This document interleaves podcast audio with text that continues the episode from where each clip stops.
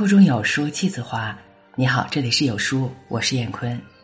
今天为您朗读毕淑敏经典散文《爱的回音壁》。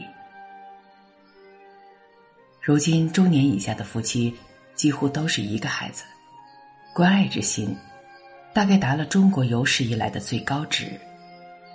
家里的感情像个苹果，兄弟姐妹多了就会分成好几半若是千亩一苗，孩子在父母的乾坤里便独步天下了。在前所未有的爱意中浸泡的孩子，是否物有所值，感到莫大的幸福？我好奇的问过，孩子们撇嘴说：“不，没觉得谁爱我们。”我大惊，循循善诱道：“你看，妈妈工作那么忙。”还要给你洗衣做饭，爸爸在外面挣钱养家，多不容易呀！他们多爱你们呀！孩子很漠然的说：“那算什么呀？谁让他们当爸爸妈妈呢？也不能白当啊！他们应该的。我以后做了爸爸妈妈也会这样。这难道就是爱吗？爱也太平常了。”我镇住了，一个不懂爱的孩子，就像不会呼吸的鱼，除了家庭的水箱，在干燥的社会上，他不爱人，也不自爱，必将焦渴而死。可是，你怎样让由你一手哺育长大的孩子，懂得什么是爱呢？从他的眼睛接受第一缕光线时。已被无微不至的呵护包绕，早已对关照体贴熟视无睹。生物学上有一条规律：当某种物质过于浓烈时，感觉迅速迟钝麻痹。如果把爱定位于关怀，随着孩子年龄的增长，对他的看顾渐次减少，孩子就会抱怨爱的衰减。爱就是照料这个简陋的命题，把许多成人和孩子一同领入误区。寒霜陡降也能使人感悟幸福，比如父母离异或是早逝，但它灾变的副产品，带着天力人力难为的僵冷。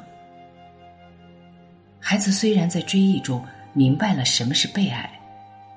那却是一间正常人家不愿意走进的课堂。孩子降生人间，原应一手承接爱的乳汁，一手播撒爱的甘霖。爱是一本收支平衡的账簿，可惜从一开始，成人就坚不容发的倾注了所有爱的储备，劈头盖脸砸下。把孩子的一只手塞得太满，全是收入，没有支出。爱沉淀着，淤积着，从神奇化为腐朽，反让孩子成了无法感到别人是爱你的呢。我又问一群孩子：“那你们什么时候感到别人是爱你的呢？”没指望得到像样的回答。一个成人都争执不休的问题，孩子能懂多少？比如，你问一位热恋中的女人，何时感受被男友所爱？回答一定光怪陆离。没想到，孩子的答案晴朗坚定。我帮妈妈买醋来着，她看我没打了瓶子，也没撒了醋，就说：“闺女能帮妈干活了。”我特高兴。从那会儿，我知道她是爱我的。悄悄变女孩说：“我爸下班回来，我给他倒了一杯水，因为我刚刚在幼儿园里学了一首歌，词里说的是给妈妈倒水，可我妈还没回来呢，我就先给我爸倒了。我爸只说了一句‘好儿子’，就流泪了。从那次起，我知道他是爱我的。”光头小男孩说。我给奶奶耳朵上加了一朵花，要是别人，他才不让呢。马上就得揪下来。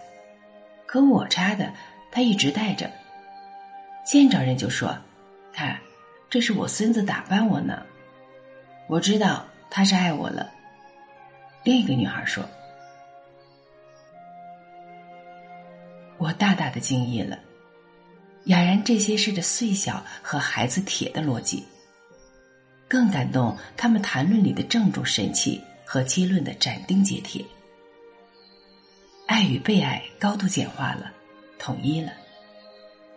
孩子在被他人需要时，感到了一个幼小生命的意义。”成人注视并强调了这种价值，他们就感悟到了深深的爱意。在尝试给予的现实，他们懂得了什么是接受。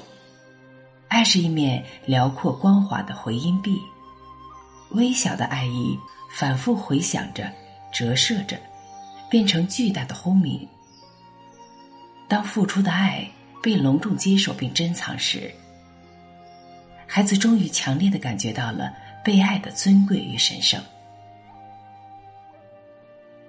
被太多的爱压得麻木、腾不出左右手的孩子，只得用右手完成给予和领悟爱的双重任务。天下的父母，如果你爱孩子，一定让他从力所能及的时候开始爱你和周围的人。这绝非成人的自私，而是为孩子一世着想的远见。不要抱怨孩子天生无爱，爱与被爱是铁杵成针、百年树人的本领。就像走路一样，需反复练习才会举步如飞。如果把孩子在无边无际的爱里泡得口眼翻白，早早剥夺了他感知爱的能力。育出一个爱的低能儿，即使不算弥天大错，也是成人权利的滥施，或许在遭天谴的。在爱中领略被爱，会有加倍的丰收。孩子渐渐长大，一个爱自己、爱世界、爱人类也爱自然的青年，便喷薄欲出了。好了，文章分享完了。愿你拥有美好的每一天，再见。